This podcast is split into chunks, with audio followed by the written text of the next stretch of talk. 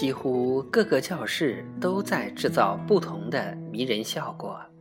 这是桑乔的王国，桑乔的王国只能如此。但秦大奶奶的部队已陆续穿过那个大窟窿，正向这边漫游过来。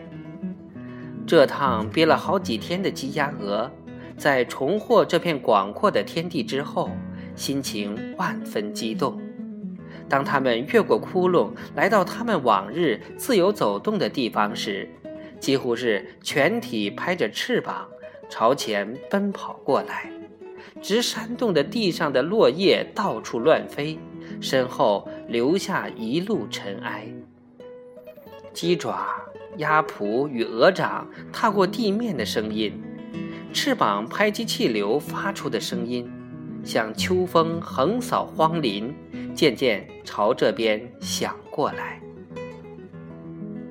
桑乔听到鹅的一声长啸，不禁向门外瞥了一眼，只见一趟鸡鸭鹅正朝前面奔跑着，其中几只鸡在教室门口停下，正朝门口探头探脑地走过来。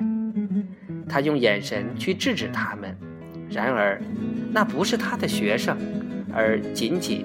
是几只鸡，它们已经站在门槛上了。其中一只想扇一下翅膀，但在欲扇未扇的状态下，又停住了，把脑袋歪着，朝屋里望着。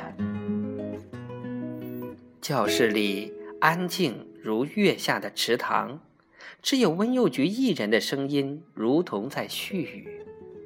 鸡们终于走进了教室。他们把这里看成是一个特别的觅食之处。这里没有虫子，但却有孩子们吃零食时掉到地上的残渣细屑。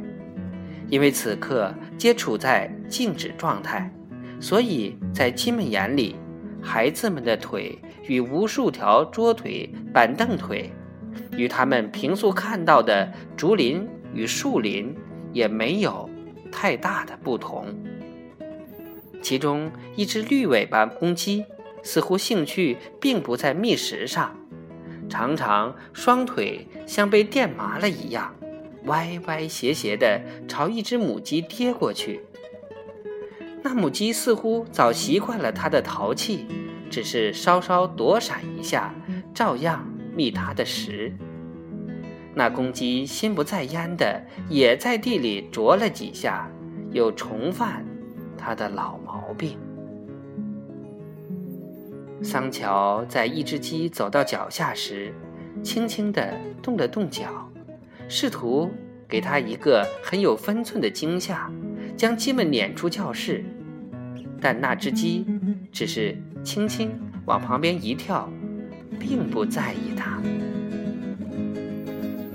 桑乔偶尔一瞥，看到文教干事正皱着眉头看着一只矮下身子、打算往一个孩子的凳子上跳的母鸡。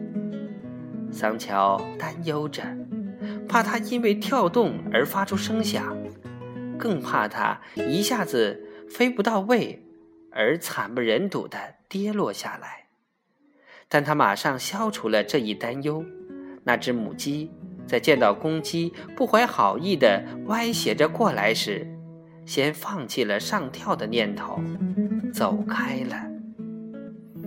孩子们已经注意到了那几只鸡，但孩子们真能为桑乔争气，坚决的不去理会他们。温幼菊在鸡们一踏进教室时，就已经一眼看到了他们。但他仍然自然而流畅地讲着，可是内行的桑乔已经看出温幼菊的注意力受到了打扰。事实上，温幼菊一边在讲课，一边老在脑子里出现鸡的形象。